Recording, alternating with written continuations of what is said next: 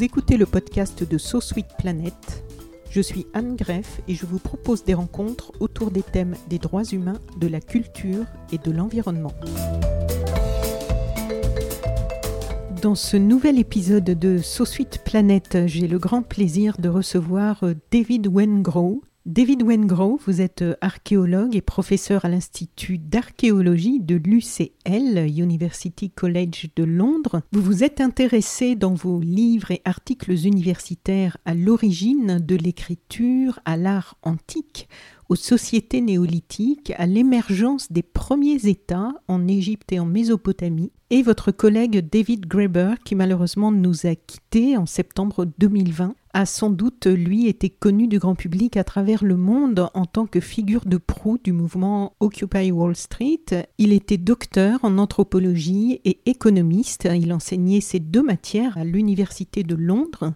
Il était notamment historien de la dette, anarchiste. C'est lui qui a identifié et nommé les bullshit jobs sur lesquels il a écrit un livre très remarqué en 2018. Pendant dix ans, vous avez travaillé ensemble à cet énorme livre, 660 pages, plus 70 pages de bibliographie. Le titre de ce livre en français est Au commencement été, trois points de suspension sous-titré Une nouvelle histoire de l'humanité, un pari ambitieux, audacieux. Est-ce que l'on peut savoir, avant de parler plus de ce livre, comment vous êtes-vous connu avec David Graeber et qu'est-ce qui vous réunissait?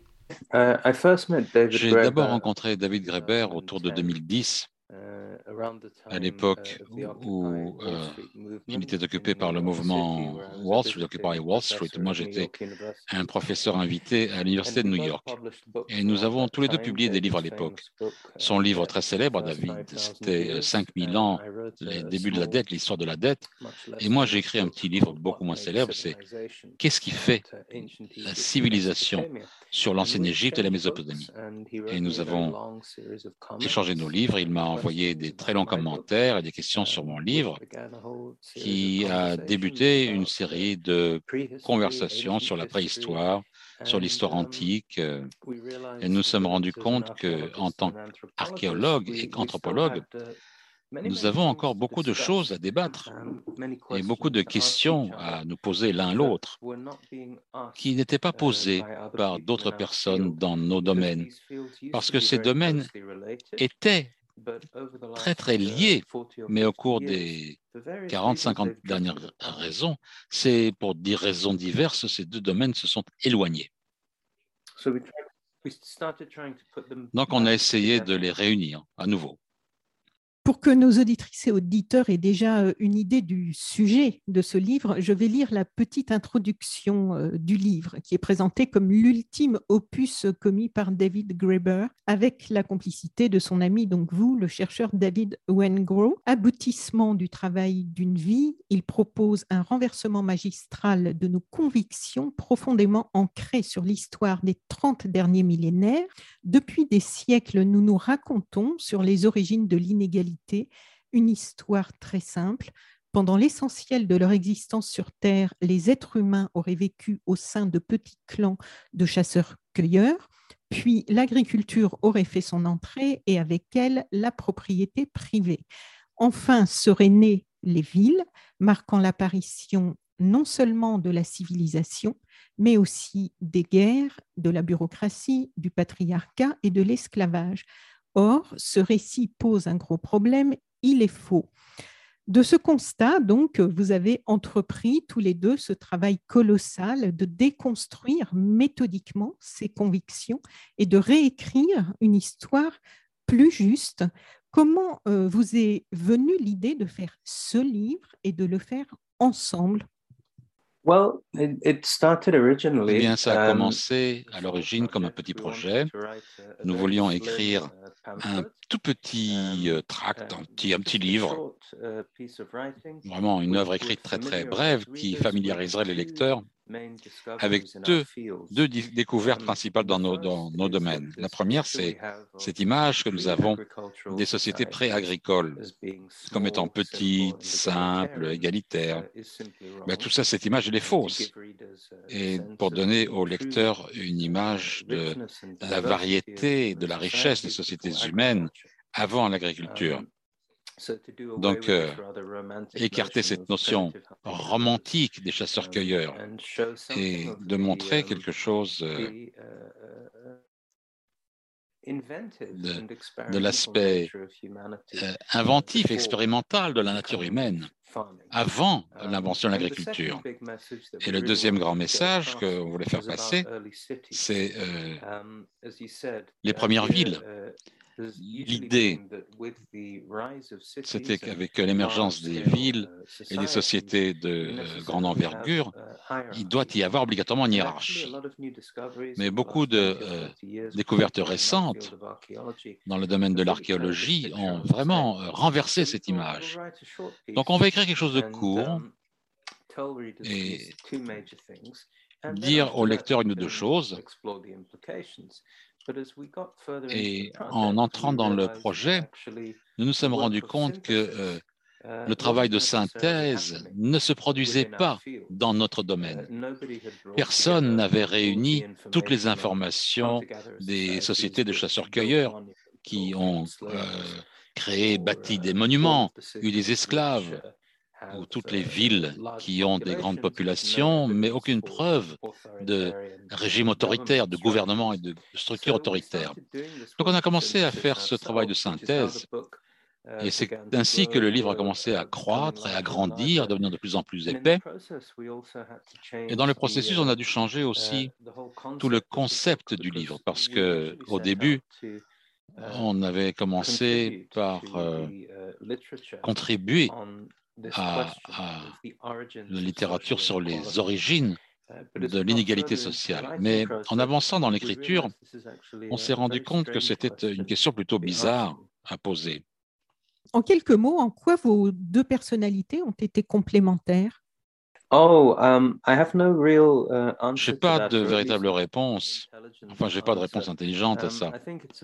Je crois que c'est un um, peu comme euh, si vous pensez que c'est un mauvais livre, alors vous pouvez dire que peut-être que ces deux auteurs ne sont pas complémentaires. Si vous aimez le livre, bah, c'est un peu comment expliquer pourquoi un groupe de musiciens s'assemble parfois, et parfois euh, c'est une catastrophe, et puis parfois euh, il y a quelque chose qui sonne bien, et parfois on a les Rolling Stones. Donc, euh, ce n'est pas à moi de décider où nous en sommes dans ce spectre des possibilités. Mais je pense que c'est très difficile, avec toute collaboration profonde, d'en comprendre tous les facteurs. Je peux probablement parler d'une ou deux choses. Um, Une de ces choses, uh, c'est uh, l'éthique à uh, laquelle nous nous avons adhéré quand euh, on a commencé à écrire euh, le livre. On ne devait pas avoir de date limite et pas de pression.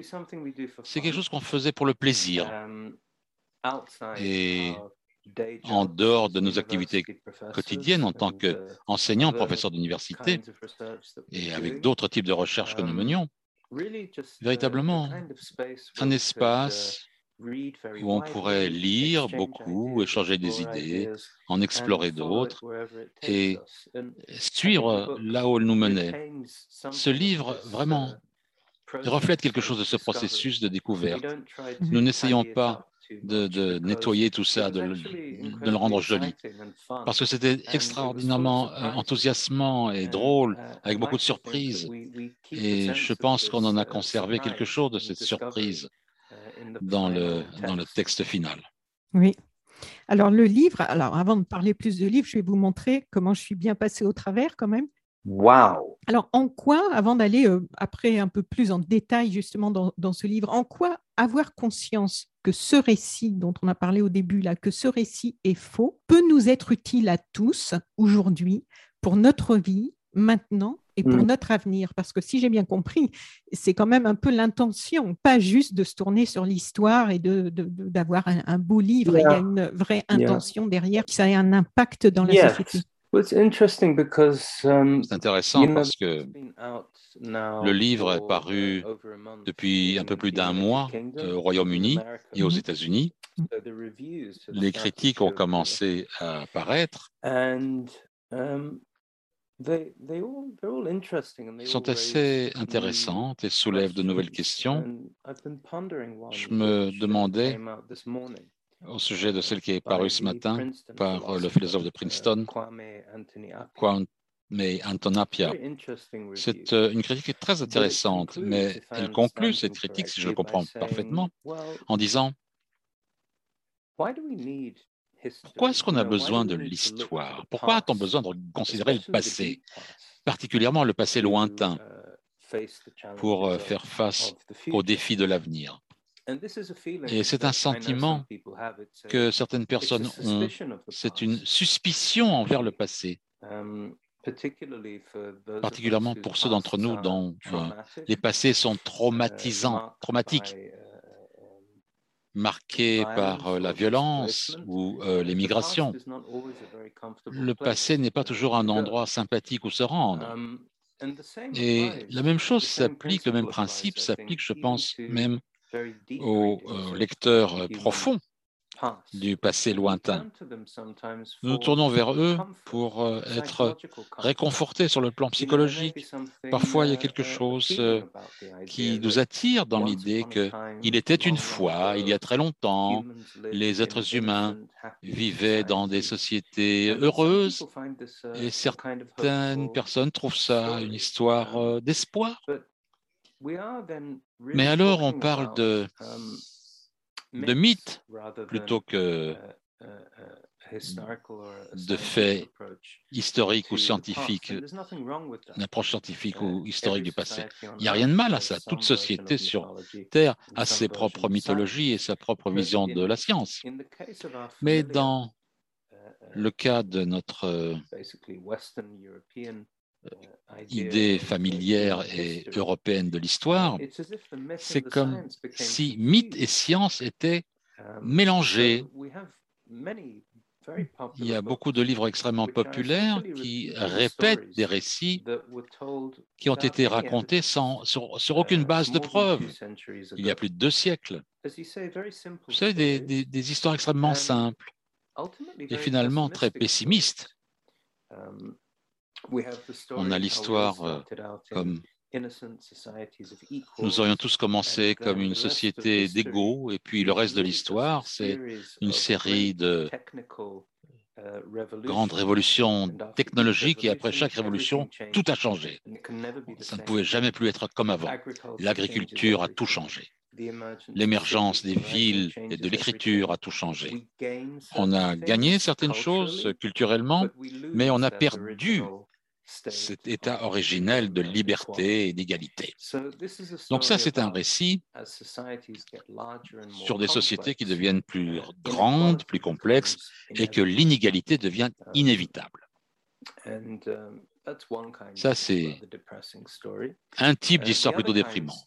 Mais l'autre histoire aussi commence avec des sociétés extrêmement simples, uh, petites, mais au lieu d'être euh, super sympas et euh, pacifiques, elles sont plutôt méchantes et violentes.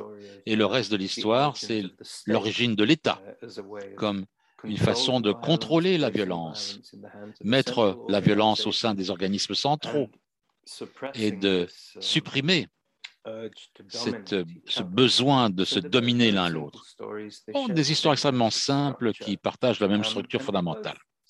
Et ces deux histoires, ces deux récits nous laissent psychologiquement avec ce sentiment d'être coincés, d'être paralysés um, et d'être incapables de réfléchir même sérieusement à changer les structures de la société au sein de laquelle nous vivons.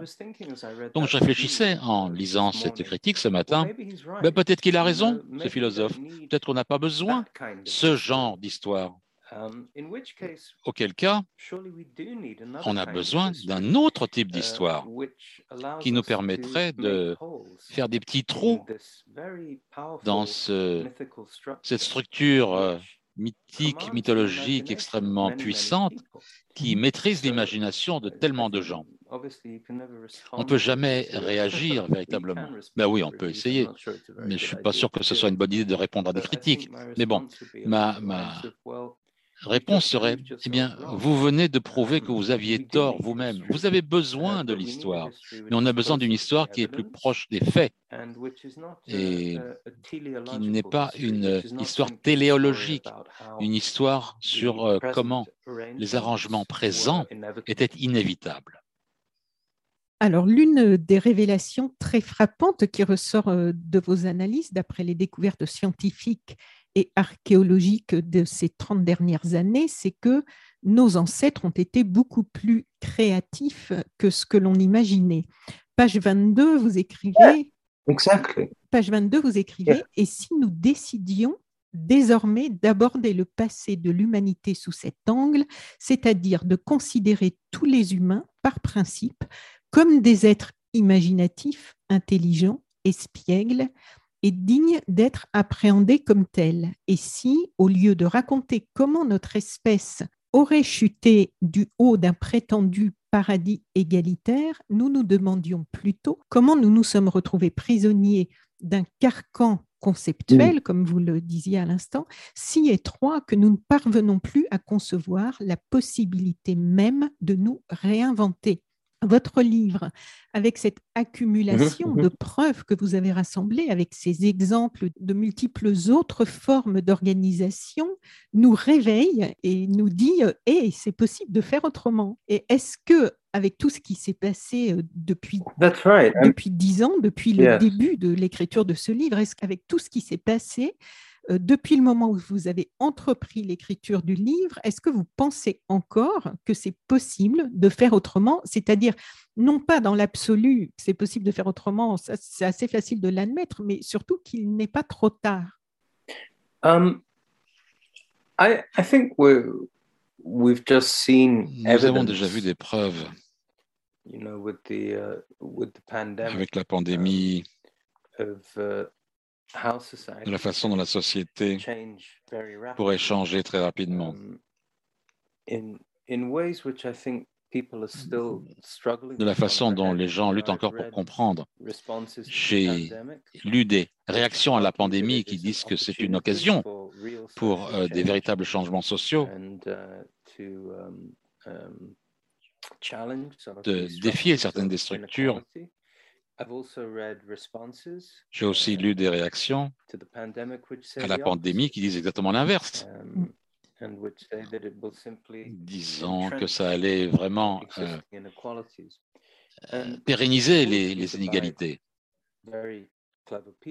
Um, les deux réactions ont été faites par des gens extrêmement valables, ce qui nous dit quelque chose en soi, le fait qu'on peut avoir deux points de vue tellement différents. Um, mais qui finalement euh, ont un sens aussi d'un côté comme de l'autre.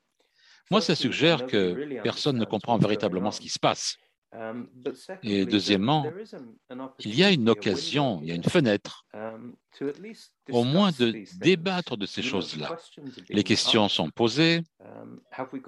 Est-ce qu'on a des priorités? Je pense que je pense que dans le même temps, on a le climat, le sommet sur le climat,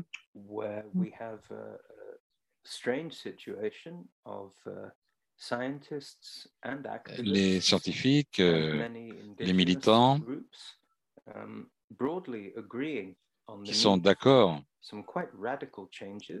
Euh, il y a des changements radicaux uh, uh, sur la façon dont on s'organise et l'organisation du globe. Mais les acteurs de ce drame sont des personnages politiques qui parlent d'élections, qui pensent à leurs électeurs. Et il y a un moment où euh, les relations entre ces divers éléments commencent à ressembler de plus en plus de façon étrange. Pourquoi est-ce qu'on devrait lier les décisions sur euh, l'avenir à long terme de l'humanité et euh, l'avenir à long terme de la planète à trois cycles électoraux et bien sûr, les gens ont d'autres expériences de la prise de décision. Au Royaume-Uni, on a diverses expériences sur euh, Avez-vous, par exemple, des, des assemblées locales?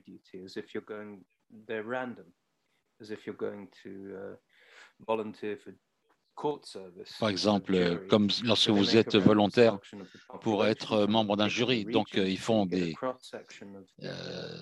ils prennent des gens bénévoles de certaines régions et puis voilà, ces gens doivent débattre, euh, essayer d'arriver à un consensus euh, sur ce qui serait une bonne politique euh, pour réduire les émissions de carbone et des mesures de ce genre-là. Donc il y a des expériences qui ont lieu ce genre de et qui bouscule les, les, arrangements politiques que nous avons adoptés depuis longtemps. Donc c'est un bon moment de regarder un petit peu euh, le, le, tissu plus large de l'histoire en ce qui regarde les villes. La plupart des gens vivent dans ces villes actuellement. Il y a beaucoup de débats sur euh, l'avenir des villes. Comment est-ce que les villes sont moins centralisées pour que les gens aient moins besoin de prendre le métro ou le train Comment est-ce qu'on le rend mentalement euh, durable et comment la société peut être rendue moins inégale en, ce qui concerne les niveaux de vie des gens et de leurs occasions. Quand on parle, comme je le fais souvent, aux architectes et euh, aux urbanistes, ils sont fascinés par ces exemples archéologiques que nous avons désormais de cités décentralisées, des cités où même euh, la production euh, des, des, des, des, aliments est décentralisé comme des cités-jardins, avec des grandes populations, et qui a duré pendant des siècles, voire même des millénaires, et même des cités qui ne montraient pas beaucoup de preuves pour euh, des, structures de gestion centralisées ou autoritaires. Bah, c'est fascinant quand on regarde le potentiel aujourd'hui. Si vous ajoutez à cela les technologies numériques et d'autres moyens dont nous disposons maintenant de transmettre de l'information, cette technologie est là, elle est déjà là pour créer une cité beaucoup plus décentralisée. On parle de la ville de 15 minutes, hein, où en, marchant de 10 à 15 minutes, vous allez euh, à votre travail, vous pouvez acheter votre nourriture, etc. C'est plus une question d'imagination politique et sociale. Et c'est là où l'histoire devient importante. Parce que si les histoires que nous lisons et que nous enseignons à nos enfants um, dans les écoles mettent des limites à notre imagination, um, si ce sont des vraies limites, c'est vraiment très important. Mais si ce sont des fausses limites, si elles n'ont pas de base réelle dans les faits ou dans la psychologie, uh, alors euh, eh ben, elles sont nocives, ces limites. C'est pourquoi nous commençons le livre en disant que nous avons trois objections um, à la plupart des grandes versions de l'histoire de l'humanité. D'abord, elles sont fausses, elles ne sont pas basées sur des um, faits. Deuxièmement, elles sont un peu casse-pieds. On peut raconter la même histoire euh, pendant 200 ans, 300 ans. Et uh, euh, troisièmement, lorsque uh, les gens tentent d'explorer les implications de ces, histoires. Elles sont déprimantes. Elles vous laissent avec un sentiment de... Ouais, d'être vraiment coincé, paralysé. Donc on voulait euh, écrire une histoire qui est plus um, proche des preuves, balayer euh, um, les moutons de ces anciennes théories et donner au lecteur le sens des choses qui ont été découvertes dans nos domaines au cours des trois, quatre dernières décennies. Et aussi poser de nouvelles questions, peut-être de meilleures questions que celles de l'origine de l'inégalité, par exemple.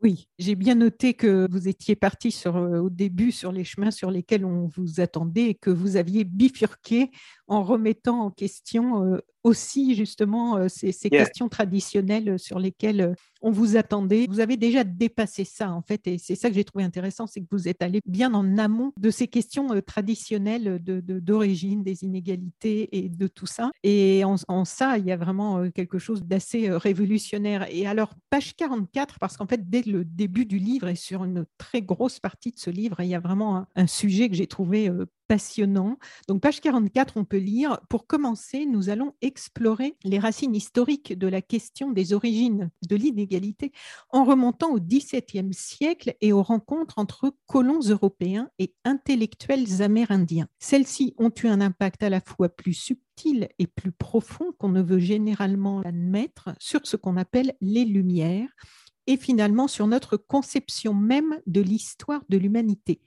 nous avons découvert que le fait de les revisiter éclaire notre passé d'un jour nouveau et surprenant, y compris pour ce qui touche aux origines de l'agriculture, de la propriété, des villes, de la démocratie, de l'esclavage et de la civilisation elle-même. Et avec de nombreux éléments, vous allez développer longuement tout ce qui permet de penser que les Lumières ont tiré leur inspiration des penseurs indigènes. Et c'est très précis, hein, parce que vous écrivez par exemple, page 86, entre 1703 et 1751, donc c'est quand même euh, très très précis, la pensée européenne fut profondément influencée par la critique indigène. Vous répertoriez les nombreux échanges, les nombreuses rencontres entre les uns et les autres qui ont donné lieu à des écrits, donc ce n'est pas des affabulations, des écrits que l'on doit souvent à des missionnaires. Et d'ailleurs, j'ai appris grâce à vous que de nombreux intellectuels des Lumières ont eux-mêmes assumé et revendiqué le fait de s'être inspirés des Amérindiens. Voltaire, par exemple, pour n'en citer qu'un. Vous expliquez aussi que ces intellectuels des Lumières ne seraient pas à l'origine de ces nouvelles idées qu'on leur a longtemps attribuées, mais que ces nouvelles idées seraient les conséquences du fait que ces intellectuels se soient trouvés exposés à tout un flot de nouvelles idées venues d'ailleurs à partir de la fin du XVe siècle. Alors, est-ce que vous pouvez nous dire, bon, vous demandez de résumer, je sais que c'est un petit peu difficile parce que c'est tellement, euh, tellement énorme, mais quand même, est-ce que vous pouvez nous résumer un petit peu ce que les Amérindiens, surtout pour nos auditrices et auditeurs euh, ici en France, parce que les Lumières, euh, bon, on en a eu toute une histoire que vous racontez maintenant autrement, donc je trouve que c'est intéressant si vous pouvez nous dire un petit peu ce que ces Amérindiens ont apporté aux Lumières parce que ça remet beaucoup de choses en question sur ce que l'on vit en plus euh, vraiment aujourd'hui, qui découle de cette époque. C'est drôle. Depuis que je suis en France, la plus grande partie de uh, cette semaine, j'ai trouvé uh, que uh, la plupart des lecteurs français à qui j'ai parlé étaient beaucoup plus réceptifs à cette idée que les Lumières n'étaient pas une affaire intérieure beaucoup plus ouvert que les lecteurs anglo-saxons, qui semblent être très très en colère à cause de ces questions. C'est intéressant, peut-être que c'est une coïncidence, le genre de gens à qui je parle ici. Oui. Dans les Amériques, um, particulièrement dans la partie est de ce qui est aujourd'hui le Canada, mm, euh, le nord des États-Unis, les Européens ont rencontré des sociétés qui étaient familières des principes de l'autogouvernement. C'était des gens qui n'avaient pas de roi, pas de juge, um, pas de prêtre, pas de prison ou des systèmes euh, de loi punitives, mais ils ne vivaient pas dans un état de chaos, uh, comme Thomas Hobbes l'a imaginé, ni ce n'étaient des sociétés d'égaux, comme Jean-Jacques Rousseau l'a imaginé, ou aurait pu l'imaginer. Ils étaient ni l'un ni l'autre. Um, Il y avait des chefs uh, uh, dans ces sociétés ils uh, pouvaient donner des ordres, mais personne n'était contraint d'obéir uh, à ces ordres. Beaucoup d'observateurs européens, des uh, missionnaires, des jésuites, comme vous l'avez mentionné, aussi des militaires, euh, des voyageurs, euh, des, gens de commerce, commentaient sur le fait que le pouvoir des chefs n'était pas dans ses poings, mais dans sa bouche. Parce que logiquement, s'il n'y a pas de système de coercition, uh, eh ben, il faut persuader. Et c'était vraiment le, le, principe fondateur de ces cultures de débat politique et de discussion et de l'art oratoire. Et les Amérindiens dans cette partie du continent étaient célèbres pour leur capacité euh, oratoire. C'était des sociétés qui n'utilisaient pas l'écriture. Donc, euh, l'art oral était beaucoup plus flexible et euh, développé. Les Européens ont noté également qu'en dépit de l'absence de prison, les sociétés avaient des taux de criminalité plus bas. Et la France contemporaine ou euh, les établissements coloniaux euh, français ou anglais en, en Amérique que cela. Et en fait, au lieu de punir un individu, eh bien, c'était toute la famille qui devait fournir des dédommagements. Ce n'est pas tellement différent des systèmes qu'on trouvait en Europe euh, au Moyen Âge, par exemple, où il y avait une plus grande responsabilité de la famille de faire attention à ses propres membres. Et ce genre de choses mais aussi le fait que ce n'étaient pas des sociétés égalitaires au sens, au sens matériel. Uh, en fait, les descriptions que nous avons, il est clair que certaines, euh, certains en avaient plus que d'autres, plus de richesses que d'autres, avaient accès à plus de ressources que d'autres, mais ça ne semble pas qu'il y ait une façon évidente dont on pouvait transformer la propriété en autorité sur les gens. En fait, uh, ils ont trouvé ça plutôt surprenant chez les Européens. Um, C'est que on a cette façon quasi magique de dire ah ben moi j'ai plus de trucs que toi, um, donc je vais te contrôler, je vais te dominer, je vais déterminer le travail que tu fais, uh, ce que tu fais. Tous, ces principes étaient, euh, leur étaient um, étrangers. Et oui, ces rencontres euh,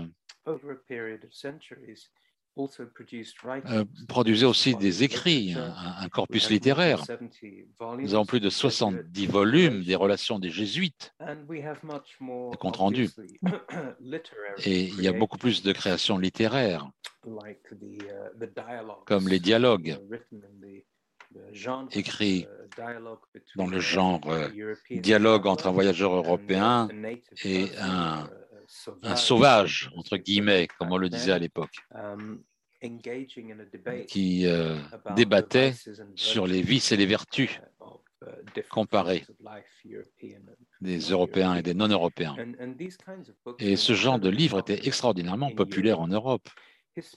Les historiens des uh, Lumières ont reconnu tout cela.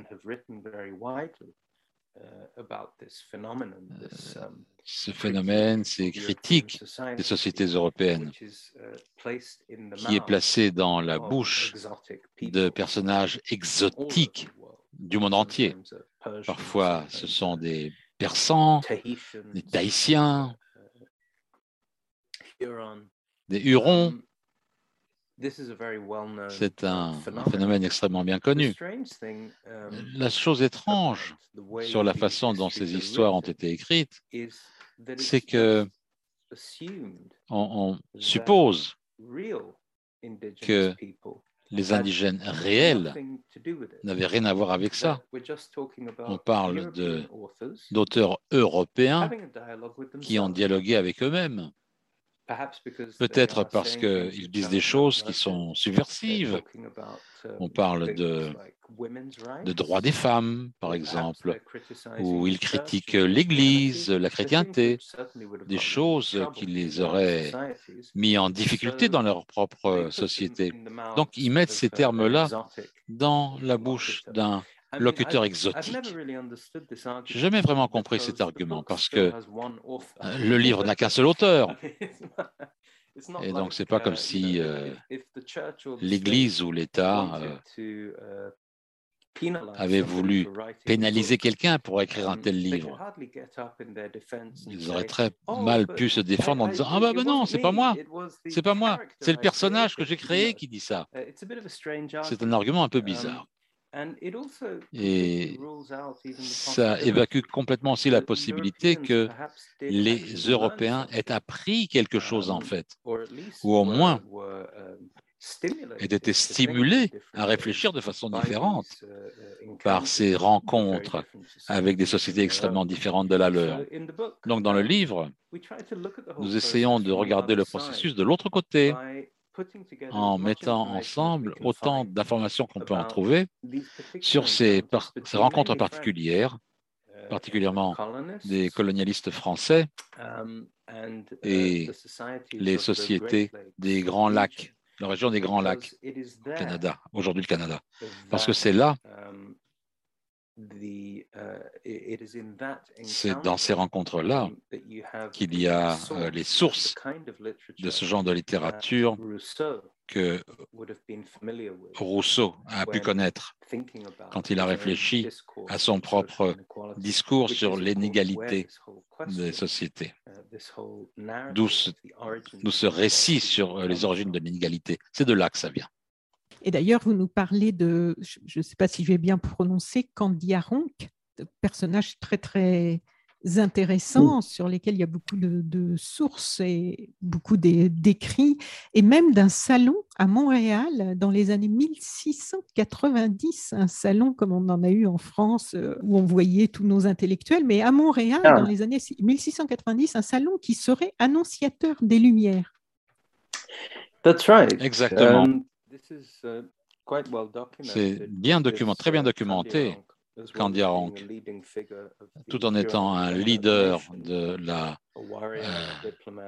population de la nation Huron uh, et un diplomate aussi. C'est quelqu'un d'extrêmement intéressant à qui parler. Uh, et on a différentes sources européennes qui font ce commentaire qu'il était très uh, drôle, très intelligent, ce type très um, intelligent, qui avait une euh, capacité extraordinaire de débatteur. Et à l'époque, cette partie des colonies françaises, de la Nouvelle-France, comme c'était appelé, était sous le commandement uh, du comte de Frontignac, gouverneur général, qui aimait ce genre de débat, de discussion, et qui invitait Candiaran à sa table, uh, dans son fort, en tant que hôte uh, d'honneur, lorsqu'il y avait uh, ces, concours de prise de parole. Certains d'entre eux étaient, um, si vous voulez, écrits, notés, et qui étaient transformés en travail littéraire par le baron de Lahontan, uh, qu'il a publié en 1703. Um, C'est difficile, bien uh, sûr. Certains diront qu'il est impossible de séparer ce qui dans ce livre est véritable, vrai, et ce qui est une création, de Lahontan. Um, Mais ce qui est certain, c'est que Candiaran, qui était quelqu'un qui a existé, qui était le produit de, cette, de ce, médium culturel de la démocratie participative et des décisions prises par consensus et des débats, des discussions qui aboutissaient pour résoudre des problèmes politiques.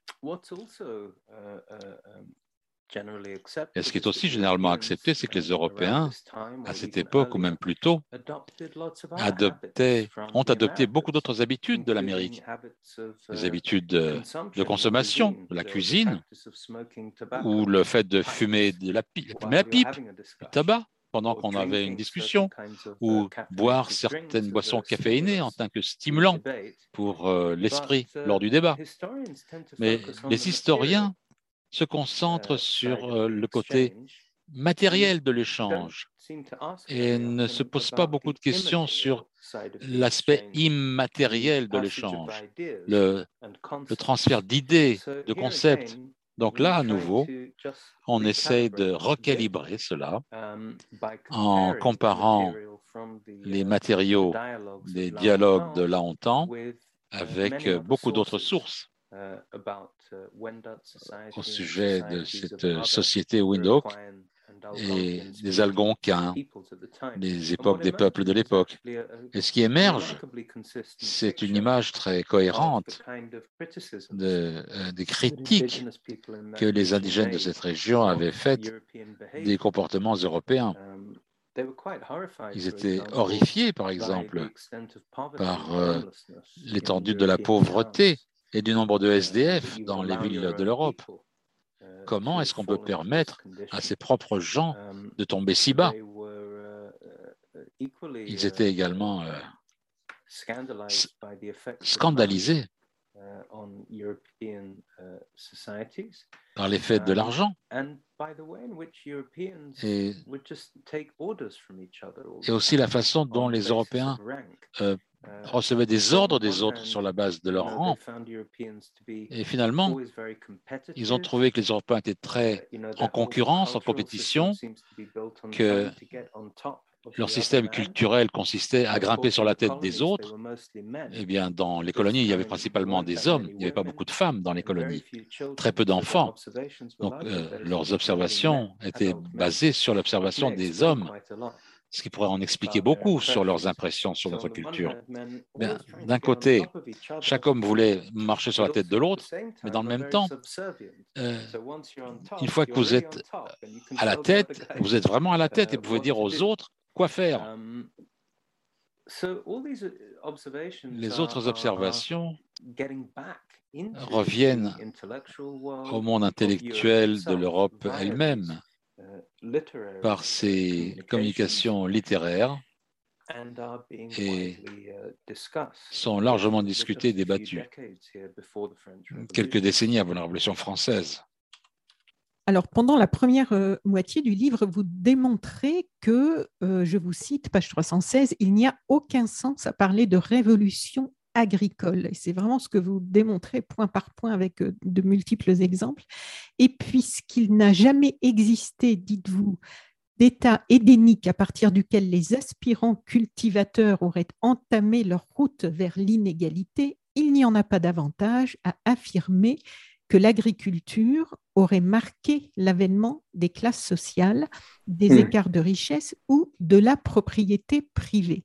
Et vous concluez un peu plus loin, dès lors, une question évidente surgit, si l'introduction de l'agriculture a engagé l'humanité ou une fraction de l'humanité sur une trajectoire qui l'éloignait de la domination violente, qu'est-ce qui est allé de travers? Comment vous y êtes-vous pris pour répondre à cette hmm. question? Eh bien, il y a un lien entre cette question et la question précédente, parce que, uh, comme on le dit dans le livre, uh, c'est comment cette critique de la civilisation uh, européenne était neutralisé par une autre façon de regarder le monde, regarder l'histoire, qui était créée par euh, les salons de l'Europe à l'époque, avec des discussions entre intellectuels dont est sortie une nouvelle synthèse de l'histoire du monde. Et le personnage clé ici, c'est l'économiste Anne-Robert Turgot, en fait est le premier, ah, peut-être avec euh, Adam Smith en Écosse, euh, qui soit, à qui il était associé d'ailleurs, qui donne une idée de cette révolution agricole, l'idée que les origines de l'agriculture marquent véritablement un tournant crucial par rapport à tout ce qui précédait. Et c'est encore une idée que l'on trouve aujourd'hui dans les travaux de Yuval Noah Harari, Steven Pinker, uh, Francis Fukuyama, Jared Diamond et d'autres qui uh, écrivent au sujet de l'histoire du monde. L'idée de cette révolution agricole comme étant une grande transformation qui nous a mis sur la route euh, de quelque chose qui était irréversible. Uh, Une des raisons pour lesquelles nous pensons que Turgot est arrivé avec euh, cette façon de voir, c'est parce que ça donnait, on, parle de, de vision conservatrice. Hein, mm. des penseurs conservateurs. On ne pouvait pas juste venir, euh, je suis contre la liberté, on ne peut pas dire ça. Je suis contre l'égalité. Ça n'aurait pas marché. Mais ce qu'on peut dire, ce qu'on pouvait dire, c'est que peut-être la raison pour laquelle ces sociétés exotiques ont de telles libertés, ce n'est pas parce qu'elles sont euh, supérieures à nous, mais parce qu'elles sont inférieures à nous. Elles sont technologiquement primitives. Elles ne produisent même pas leur propre nourriture. C'est pas vrai, ce qui est faux. Et donc euh, là, on a le début de cette idée d'histoire humaine comme euh, histoire de mode de production, chasseurs-cueilleurs, agriculture et finalement civilisation urbaine et commerciale. Et il faut revenir au fait qu'en XVIIIe siècle, l'Europe n'était pas en tête du monde dans beaucoup de domaines. Dans les normes de vie étaient plus basses que dans beaucoup d'autres parties d'Afrique d'Amérique et de la Chine, l'hygiène, le système juridique était plutôt primitif. On brûlait encore des sorcières, hein, alors que c'était déjà terminé depuis longtemps ailleurs. Il n'y avait pas d'institution démocratique en tant que telle. Donc, euh, lorsque les intellectuels comme euh, Turgot et Smith ont placé la production matérielle, le commerce, au sommet de l'échelle de l'évolution, il choisissait la chose dans laquelle euh, l'Europe était en tête. C'était le, seul domaine où l'Europe vraiment était sur le front et pas sur, à l'arrière. Et ça a été une stratégie très efficace finalement pour dire que, bon, tous ces critiques, toutes ces idées sur la liberté, l'égalité, vraiment, elles appartiennent à une phase importante de l'histoire de l'humanité. C'était nos, nos ancêtres, mais c'est plus important, ce n'est plus important maintenant parce qu'on vit maintenant dans euh, des sociétés beaucoup plus modernes. On vit sur des énormes récoltes. On n'a plus besoin de cela. Donc, il s'agissait de la pertinence sur la vie des gens à l'époque pour passer une question de l'Antiquité. Et ce que nous montrons dans notre livre, c'est que si vous regardez les preuves récentes à travers le monde au sujet des origines de l'agriculture, ça ne cadre pas avec cette image du tout. Ça ne cadre pas du tout avec cette image de transformation radicale qui a eu la même conséquence dans tous les lieux à travers le monde. En fait, c'est un processus extrêmement long dans la plus grande partie du monde. Ça a pris des millénaires. Parfois, les sociétés qui, étaient, les produisaient étaient plus égalitaires que les chasseurs-cueilleurs qu'ils ont remplacés ou euh, avec lesquels ils ont vécu côte à côte. En d'autres termes, ce n'est pas une grande transition. Et ce n'est pas irréversible du tout parce qu'il y a beaucoup de cas où des groupes, des populations qui étaient euh, dans l'agriculture et qui ont changé d'avis ou qui l'ont adopté à une petite échelle et qui alternaient entre la chasse l'agriculture, euh, la cueillette, etc. Euh, et ces économies flexibles, souples, ont réussi mieux. On généralise un peu. Et au milieu du livre, on a ce chapitre qui, dit, qui parle de l'écologie de la liberté, où on souligne que ce sont ces sociétés-là qui se maintiennent de façon diverse, avec un éventail de, large de pratiques qui se sont euh, établis à travers le monde, alors que les autres, y compris en Europe, où euh, l'économie euh, agricole est devenue très étroite, qui se concentrait sur quelques cultures, quelques animaux, n'a pas très bien fonctionné. Ils sont même complètement retombés. Mmh. Qu'est-ce que vous auriez envie de dire de la place de l'autodétermination dans cette histoire de l'humanité? Après tout ce, tout ce que vous avez euh, survolé de notre histoire C'est un, um, um, un, bon endroit pour euh, fermer le cercle de ce débat. L'autodétermination. Et je crois que le point principal que nous pouvons faire là-dessus, c'est qu'il n'y a jamais eu un temps de l'histoire de l'humanité sans cette possibilité d'autodétermination. C'est le véritable héritage de Rousseau en uh, quelque sorte. Ce n'est pas l'idée du bon sauvage, parce que lui, il n'a jamais parlé de bon sauvage. C'est l'idée plutôt du, sauvage imbécile. Hmm. Stupide sauvage. L'idée stupide.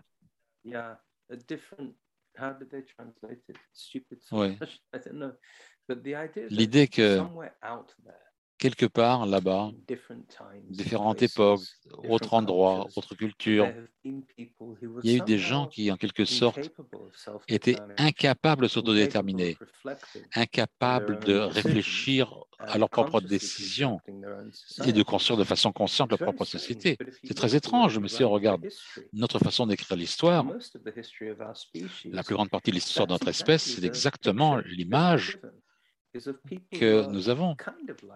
C'est des gens un peu comme nous, mais pas vraiment comme nous. Ils s'adaptent simplement à leur environnement ils font partie d'un processus évolutionnaire dont nous sommes conscients, mais eux, à l'intérieur de ce processus, ils n'en étaient pas conscients. Et ce qu'on montre dans le livre, c'est que ces créatures-là, eh bien, n'ont jamais existé. On parle des êtres humains dès le départ, aussi loin que l'on peut remonter, jusqu'à il y a 30 000 ans qui prennent des décisions clairement conscientes et de beaucoup de façons sont plus conscients, plus expérimentateurs dans la transformation de leur société que probablement nous le sommes aujourd'hui pour terminer, du coup, j'aimerais euh, vous demander, euh, c'est pour beaucoup de gens en ce moment, il y a un sentiment de résignation. On a beaucoup parlé au début de la pandémie hmm. du monde d'après. Il y a eu beaucoup de tribunes dans tous les journaux et pas qu'en France. Et puis, euh, on a été rattrapé par le, monde d'avant qui, qui est revenu très fort. Bon, vous l'avez évoqué tout à l'heure, il y a aussi beaucoup d'initiatives qui donnent de l'espoir actuellement. Vous, dans quelle disposition d'esprit êtes-vous avec tout ce recul que vous avez sur votre histoire de l'humanité et tout ce que l'on vit, pas seulement avec la pandémie, il y a aussi, je pensais à tous les mouvements euh, complotistes et toute cette haine euh, sur Internet euh, qui a pris beaucoup d'ampleur et toutes ces choses qui plombent beaucoup l'ambiance. Mmh. En ce moment, ce, livre, il est aussi pour nous montrer que beaucoup de choses sont encore possibles. Yeah, I think resignation oui, je crois que la résignation est un excellent terme pour qualifier ce que beaucoup de gens sentent actuellement. Um, On parle dans le livre aussi de certains des process um, par lesquels uh, ce sentiment d'être coincé, um, d'être dans la résignation a été uh, produit parce que quand vous ôtez les mythes, les, récits mythologiques de l'agriculture, de la révolution de l'agriculture, de l'apparition des villes, et que vous montrez que ce n'est pas la cause ultime d'inégalité, alors il vous reste d'autres facteurs. Et celui qui a émergé au cours de notre recherche um, avait plus à faire avec des choses qui se produisaient à petite uh, échelle dans les relations interpersonnelles. Um, On parle par exemple de ce processus que les anthropologues ont appelé schismagenèse. Oui les gens commencent à se définir comme des gens différents dans l'interaction. Ils deviennent comme des images, en fait. Et on le voit beaucoup dans euh, la politique où un désaccord politique devient un, sujet d'identité. Ce n'est plus quelque chose que l'on peut, dont on peut débattre rationnellement comprendre. Les gens ne se parlent même plus. Tu es l'un d'eux et nous, on est de ceux-là. Et c'est une histoire qui remonte très loin, ça. Uh, on en parle beaucoup dans notre uh, livre. On, remonte même à la préhistoire. Et ça en arrive souvent à des relations au sein de la famille, entre les jeunes et les vieux, entre les hommes et les femmes, les garçons et les filles. C'est là que ça débute. Donc c'est quasiment l'inverse du récit traditionnel. On cherche les racines de l'inégalité à grande échelle. Dans le livre, on, parle plus de la petite échelle. Donc même dans des grands systèmes de domination, pour devenir euh, durables, ils doivent d'abord s'enraciner dans les maisonnées, dans les familles, qui probablement uh, sont la raison pour laquelle tellement d'empires et de royautés se sont basés sur le modèle de la maisonnée. Par exemple, les, les, maisonnées patriarcales. Le roi gouverne sa terre, euh, le, père euh, gouverne ses enfants, selon les termes du roi Jacques. Uh, si nous avions continué ensemble avec David, on souhaitait écrire d'autres livres. Il voulait en écrire trois de plus. Et je crois que ça aurait été une des choses principales sur laquelle on serait concentré. Dire uh, beaucoup plus au sujet de ce processus je crois être capable de poser des questions différentes, différentes de celles que l'on a posées au cours de trois siècles passés c'est déjà une étape vers une meilleure compréhension du sens que nous avons parfois de résignation d'être coincés. Et nous avons des choix à faire, parce que si ce n'est pas le résultat de millénaires d'évolution, alors ça signifie que nous avons produit nous-mêmes chaque jour la situation que nous avons prise, dans les choix et les décisions que nous avons prises. C'est nous qui le faisons. C'est ce que quelqu'un a appelé la servitude volontaire. C'était Étienne de la Boétie. Nous, avons un désir de domination. Il faut comprendre d'où ça vient. Ça n'a rien à voir avec quelqu'un qui vivait il y a des millénaires, qui a choisi de ne pas être un chasseur-cueilleur et de planter des céréales. Très bien, j'adore cette conclusion. J'ai beaucoup aimé cette conversation. Désolé, on n'a pas plus de temps parce que vous avez tellement de petits stickers dans le livre. Peut-être une autre fois, on pourra continuer ce débat. Merci beaucoup. Avec un grand plaisir. David Wengo, je rappelle le titre du livre Au commencement été, trois points de suspension, une nouvelle histoire de l'humanité. Ça vient de paraître en France aux éditions Les liens qui libèrent. Je vous remercie euh, beaucoup d'avoir pris euh, vraiment ce temps de développer, de nous permettre d'accéder euh, avec un peu des raccourcis évidemment par rapport au livre. J'invite tout le monde à se plonger dans, dans ce livre, même si c'est à petite dose et le poser, revenir, prendre le temps, parce qu'il a quelque chose pour moi, je trouve d'essentiel pour l'époque actuelle. Ce livre, c'est qu'effectivement, il nous raconte une nouvelle histoire qui est au moins aussi juste que la précédente, sinon beaucoup plus juste. Et cette nouvelle histoire nous permet à chacun de sortir de ce carcan euh, conceptuel, comme vous le décrivez, qui nous a enfermés, qui nous empêche de penser autrement, de penser un autre avenir, de penser d'autres choses et de croire qu'un meilleur euh, présent, un meilleur avenir est possible pour notre humanité. Et euh, je pense qu'on en a bien, bien besoin aujourd'hui. Donc un grand merci pour ce travail de dix années. Et euh, ben, je vous souhaite une bonne continuation et j'espère que nous aurons l'occasion à l'avenir de reprendre, de poursuivre cette discussion. Et vraiment un grand merci. Au revoir. Thank you, madame. Thank you for your wonderful Merci pour vos merveilleuses questions. Merci beaucoup. Au revoir. Merci. Bye bye. Et un grand merci à Michel Zlotowski pour son excellent travail de traduction.